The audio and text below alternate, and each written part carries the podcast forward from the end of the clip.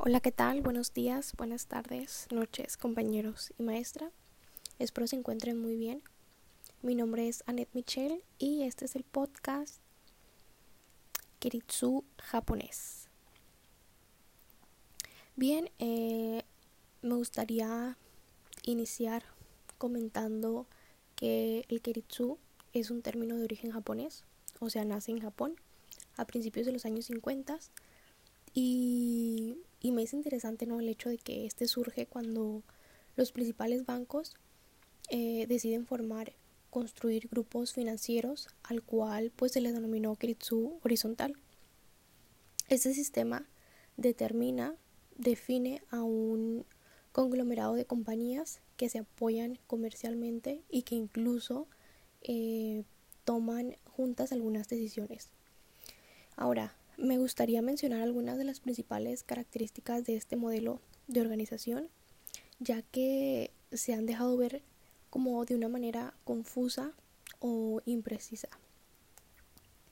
Eh, principalmente y lo que más me llamó la, atención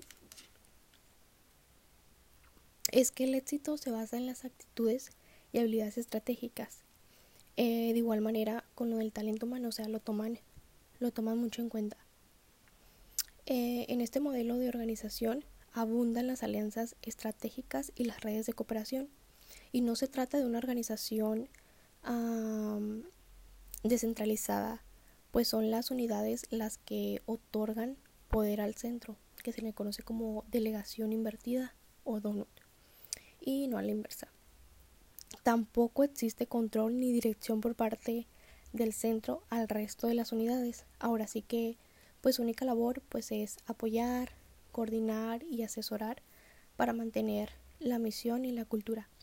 Por último, respecto a esto de las ah, características, se puede afirmar la existencia de una gran diversidad de unidades organizativas y aunque estos eh, presenten su propia identidad, como lo mencioné, eh, se encuentran unidos por una misión y cultura, compartiendo pues valores básicos.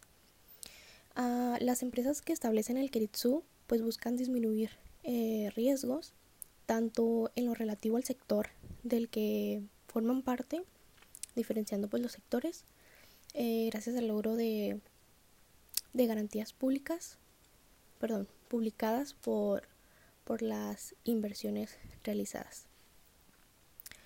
Existe un apoyo mutuo y una coordinación entre las empresas y gracias a esto y debido al mayor tamaño obtenido se alcanzan economías de escala. Ah, concluyo diciendo que este sistema es muy eficiente y puede permitir que las empresas, ya sean medianas o pequeñas, pues tengan un apoyo de una empresa principal, ya que cuentan con un financiamiento del banco del grupo y apoyo financiero, eh, perdón, apoyo técnico de empresas superiores. Eh, bien, eso es todo por mi parte. Espero tengan un muy bonito día.